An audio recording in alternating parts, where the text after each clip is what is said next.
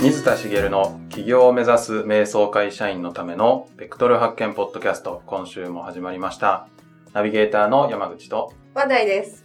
茂さんよろしくお願いしますよろしくお願いしおます。願いします。さて、そう。最近、はい風邪ひきまして。またと、また。今年もう2回目じゃないですか そうですよね。よく引くんですよ。はららららどうしちゃったんですか？いやー、なんですかね。わかんないんですけど、い、はい。はい、で風邪ひいて辛かったんで、うん。ちょっと会社、ね、今会社員ですから、はいうん会社行っている途中で、はい。ちょっと病院に行こうと思って、病院に行ったんですね。はで、会社から行ったので、初めての病院に行ったんですよ。あ。そしたらですね、はいうん体調悪いのに、はい早く見てほしいのに、めっちゃ待たされまして。どんくらい待たされたんですか？めっちゃ待たされるって言うとどれぐらいだと思います？2時間。それめっちゃだねそれはめっちゃ、でも1時間とか？めっちゃ待たされたんで、2時間待たされたんえで。ーおっと、当たったよ。これなんてちゃダメなんだあ、そうだよ。ごめんなさい、ごめんなさい。こういうのは低めに言ってもらえるとねそう。いや、私4時間ぐらいかなと思って。ないよね。ないよね。会社は終わっちゃいますから本当だよ。中抜きしたってさっき言ったよ。そうなんです。2時間待たされて、うん時間は2時間待たされたらすんごいイライラするんですよね。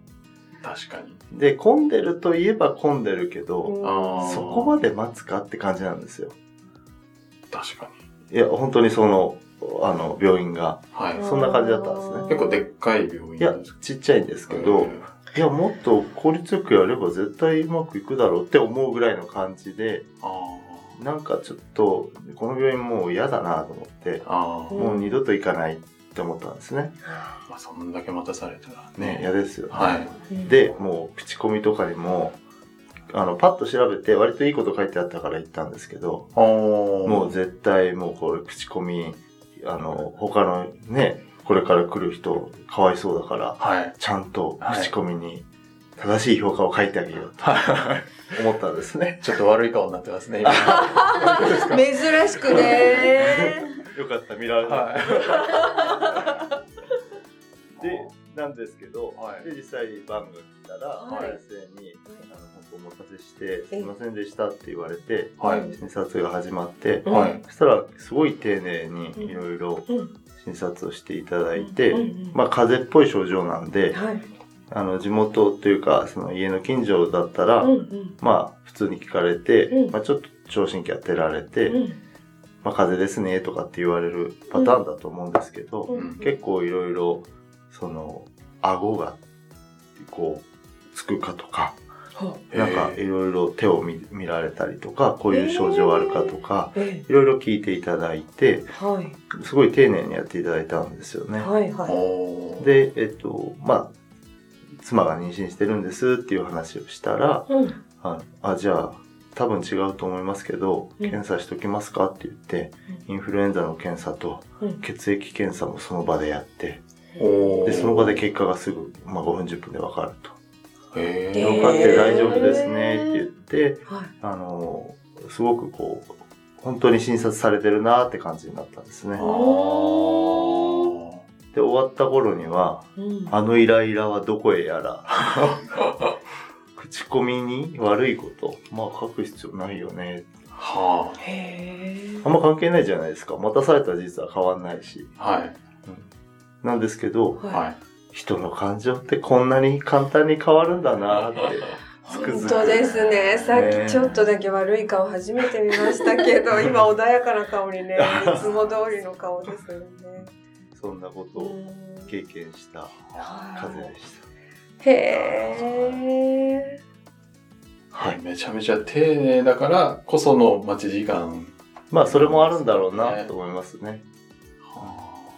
は何がいいかってことですよね、結局。はい多少待ってでも、丁寧な方がいい時もあれば、うんもういつももらってる薬がもらえればそれでいいんだったら早い方がいいとか。うんまあそれも、こう病院の選択も個性が出るのかななんてあ思いましたね。なるほど。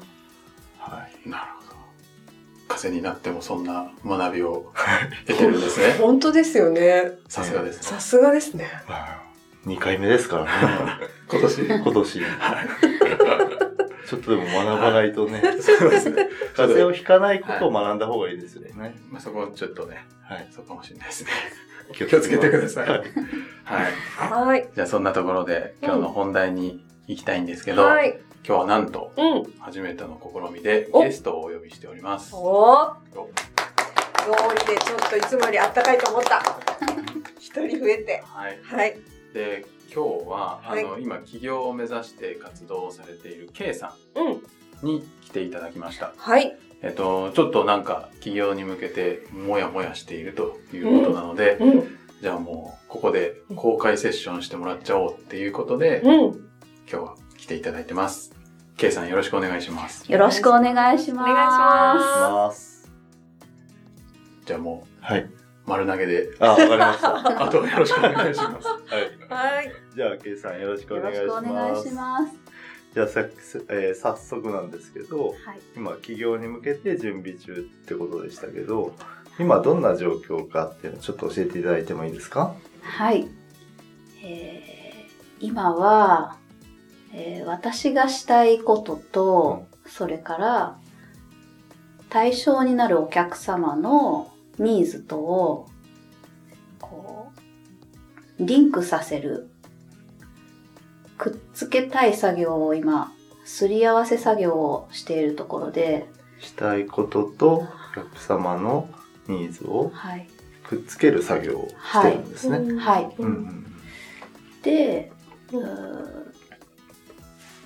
まあ、その対象が双子のママさんたちなんですが、双子のママさん。はい。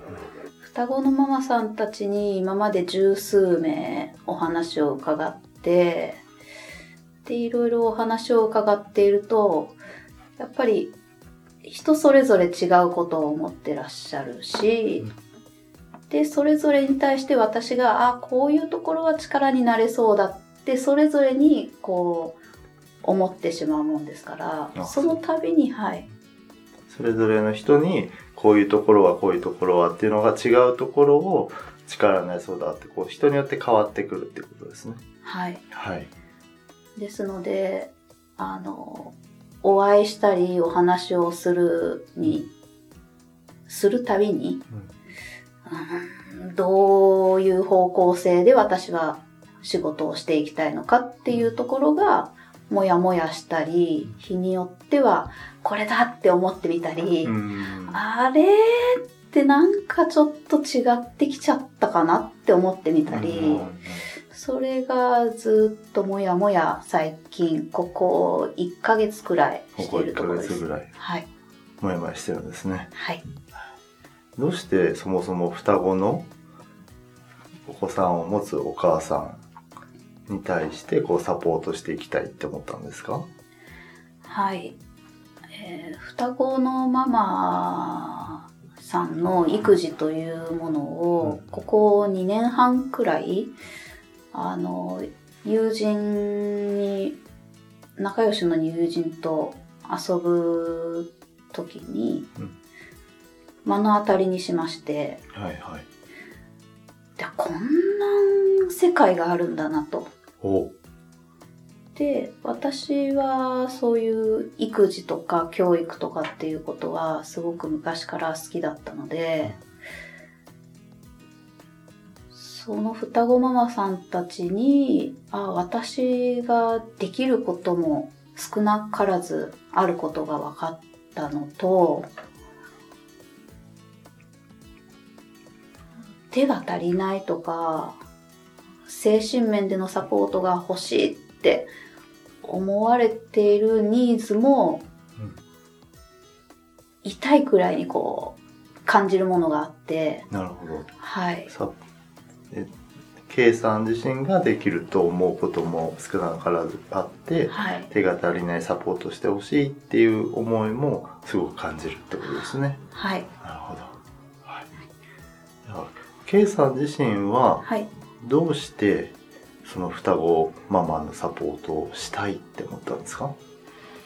うん。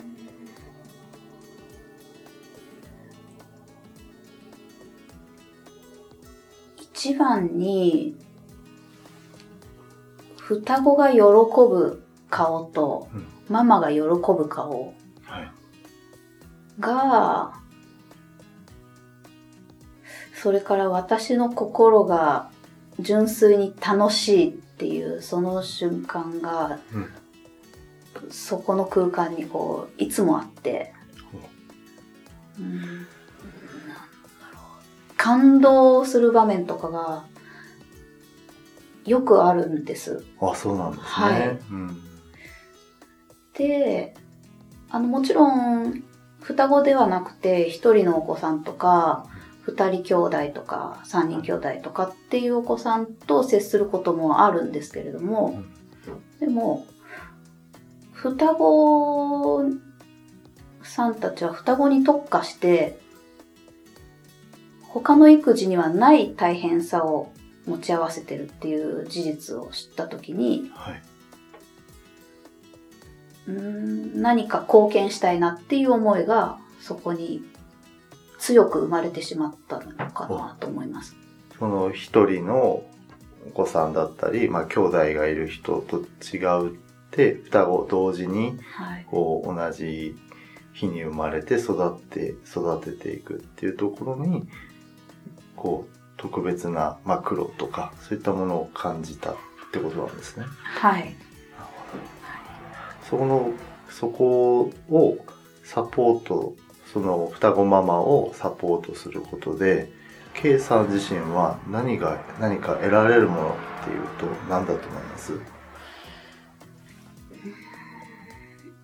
私がですか？そうです。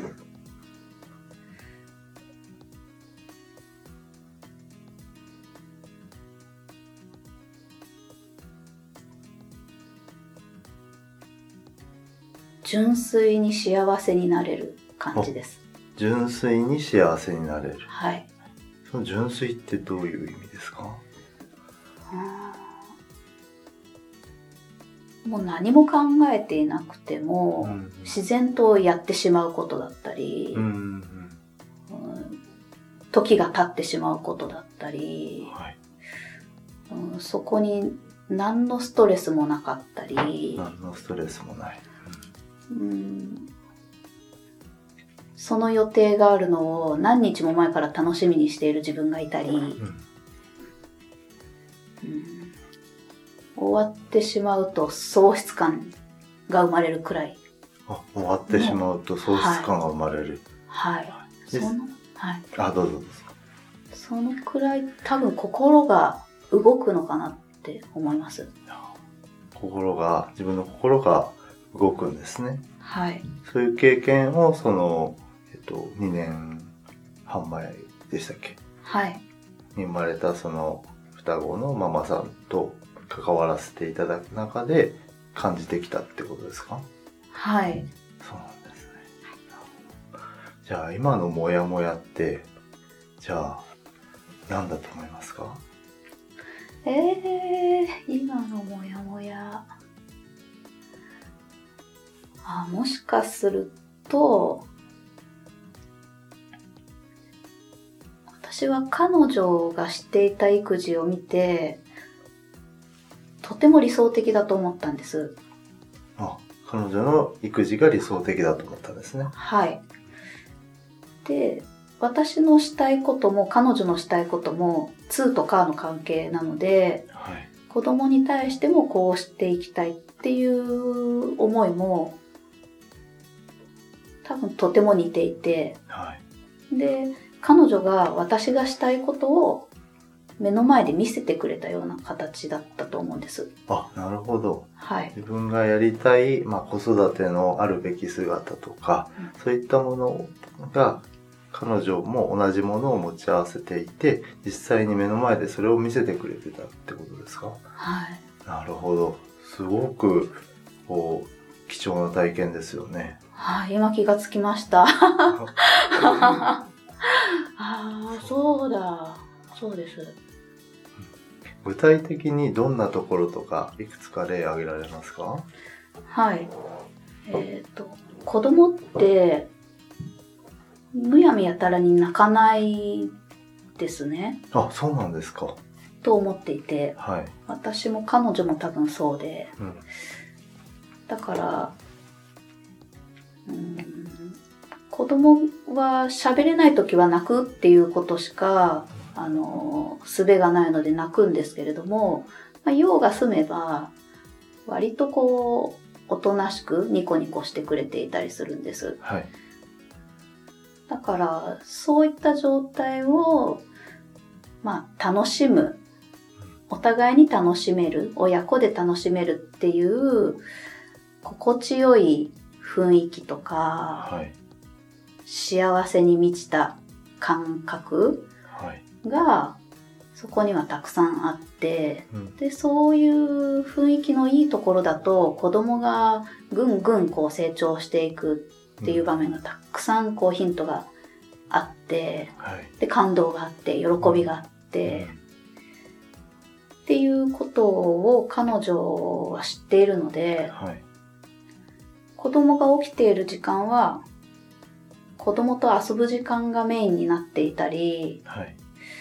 うーんまあ一人遊びをさせて、うん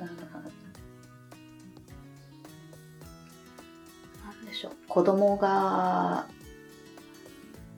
成長するところをうんこう離れて見るも見ることも楽しめたり、はい。はい。あの、決してそこに無理やりの何かがないというか、うん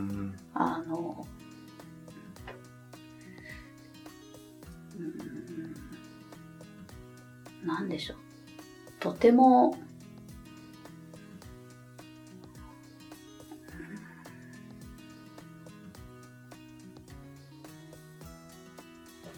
穏やかで穏やかで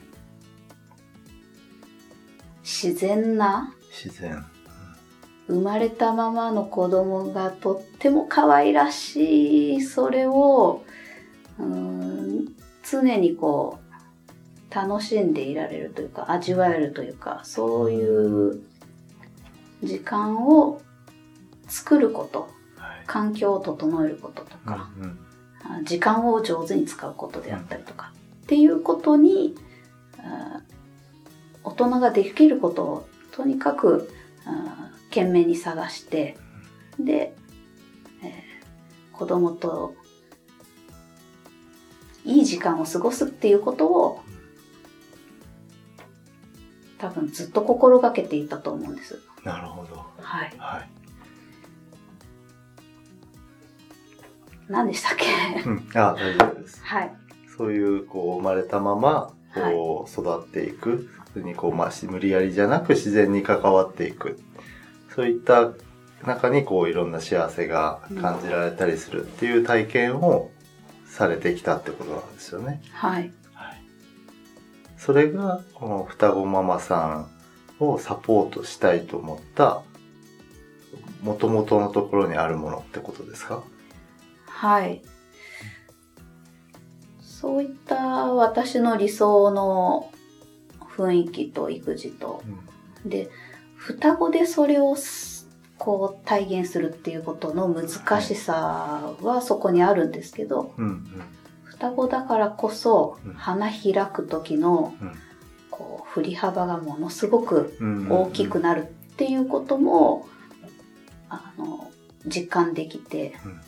でそれができなくてできなくてっていう表現があいいかわからないんですけれどもなかなか思うようにいかなくて、うん悩まれるお母さんも多くて、うんうんで特に双子さんのお母さんってなるとはい。やっぱり物理的にもとても難しいことが多いので、はい。そこで悩まれてる方にとっては、うん私やしあの友人の彼女のこういう風にするとお互いが幸せだよねっていうことをこう共有したかったり、はい。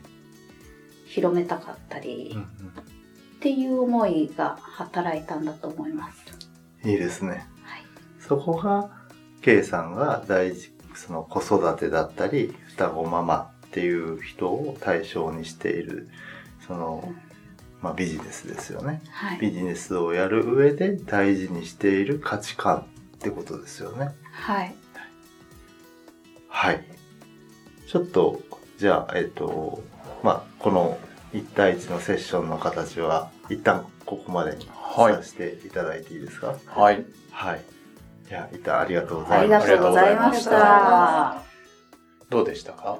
あの、まさにはい。感じたのは、すごくやっぱり話してても、その、自然と伸び伸び育っていくみたいなところと、に、いいこう、共感したのがすごい伝わってくるんですよね。うんで、もやもやされてるのっていうのは、双子ママっていう、いわゆるくくりで、いろんな方に、ね、何人にもお会いされたって聞きましたけど、そのいアプロアプローチというか、双子ママっていうくくりを、これが自分の対象だってすると、人によってこう求める価値がバラバラだと思うんですよ。なので、自分の価値観と合わないと違うかもしれないと思ったりもするし、その、まず自分が双子ママをサポートしたいんだっていう元になる価値観のところをしっかり今日確認していただいたと思うんですけど、はい。そこをしっかり持って、もし価値観が違う方が来た時に、自分の価値観と共有できるのかどうかとか、えっと、共有できなければ、もしかしたら双子ママだけど対象じゃないかもしれないわけですよね。うん、なので、その、ベクトルが合う。で、ベクトル、まあ自分のベクトルを決めるっていうことは、双子ママじゃないんですよね。双子ママはベクトルの先にあるものじゃなくて、双子ママっていう対象なだけで、まあ極論してしまえば、双子ママじゃなくて全然いいと思ってます。個人的には。はい。その価値観を、がいいなと思ってくれるけど、悩んでるお母さんだったら、一人だろうが、学年も問わないし、まだ生まれてない人が対象でもいいだろうし、もう大人に近くなってるお子さんを持つ人でもいいと思うんです。これビジネス的な話ではなくて、価値観っていうベクトルが合ってれば、そこから自分の中で対象を決めていけばいいだけなので、双子ママのままで全然いいと思いますよ。全然いいんですけど、双子ママが、こう、ベクトルの先にあるものではなくて、そこで先ほど言われた大切にしている価値観、味わいたい感覚、うん自分が幸せだと思ったわけですよね。はい。その感覚を得る、その時、自分が子育てに対して持った大事な価値観、それが K さんの持ってるめビジネスで再現したいものなんだと思うんです。はい。なので、そこを目指せれば、極論子育てでなくてもいいのかな、とすら思うんですけど、だからそこをもうちょっと、えーしっかり固めてあげると、す相手に対して、その双子ママに対してのアプローチだったり、こう、取捨選択が変わってくるんじゃないかなと思うんですね。なんとなく伝わりますか？はいはい。どうですか？聞いてて。ねえなんか K さんはこう聞かれてどう感じたんだろうなっていうのがすごいうん、うん、気聞いててになりますね。気になりましたけど、うん、うーん、なんだろう。自分の中に答えがあるっていうことかなって思いました。なんか人のことに目を向けてば、まあ、うん、心の声を聞きたくてお話を伺いに行くんだけど、うん。その度にこう揺れてしまうのは、多分これでいいのかなって思う自分のその価値観うんうん。に自信がないのかもしれないし、でもそこをこんな風にこう表現することがないので、うん、普段ないですよね。はい。うんなかなかそういうことをこう書くといいよとかって言われることはあるんですけど、うん。こう深掘れないというか、うん。うん。今日だからなんだろものすごく考えました。ううん。うん。いや、そういうこと、うん、口に出すって多分勇気がいるなって思ったんです。うん。話をしながら。そうですね。うんはい。ん。だけど、あ、出せてよかったなって思いました。はい。はい。うんうん。本当にその通りだなと思います。うん普段ね、や、なかなかやってなかったりすると、こう、そういう自分の言葉を出すって難しいところもありますし、やってても、うんやっぱりなかなかね、あの、コーチって自分のコーチをつけるんですよ。ああ、そうなんですか。そうなんです。うんセルフで自分でコーチング技術を持っていても、やっぱり自分の中から出すっていうのは、やっぱり人に出してもらうより、やっぱり精度が落ちるというか、深掘りしきれないところもあるので、コーチはそれを分かってるので、自分にもコーチをつけるんですね。あ。なので、こういう、こう、まさに聞いてもらって、こう、言葉を出してきたときに、初めて自分の言葉が出てくるっていうのはあるんですね。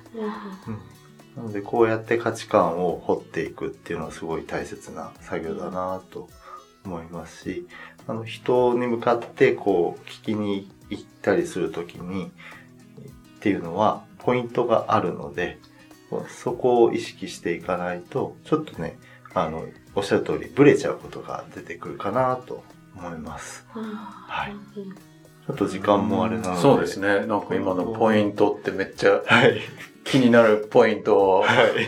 なんか言われたところなんですが、うんまあお時間もいいところなので、はい。今日は一旦こんなところでうん。終わりにしたいかなと、ははいい、はい思います。はいじゃあ最後にお知らせなんですけども、はいえー企業を目指す瞑想会社員のためのベクトル発見ポッドキャストでは皆様からのご質問を募集しております。はい。で、K さんみたいにね、うん。ご質問じゃなくてもう出たいという方も大募集しております来ので。て来て。はい。あの、企業ややりたいこと探しのお悩みなど、しげるさんにご相談したいとはいいう方、ぜひ、お問い合わせフォームからお寄せください。はい。はい。それでは今週はここまでとなります。しげるさん、けいさん、ありがとうございました。ありがとうございました。ありがとうございました。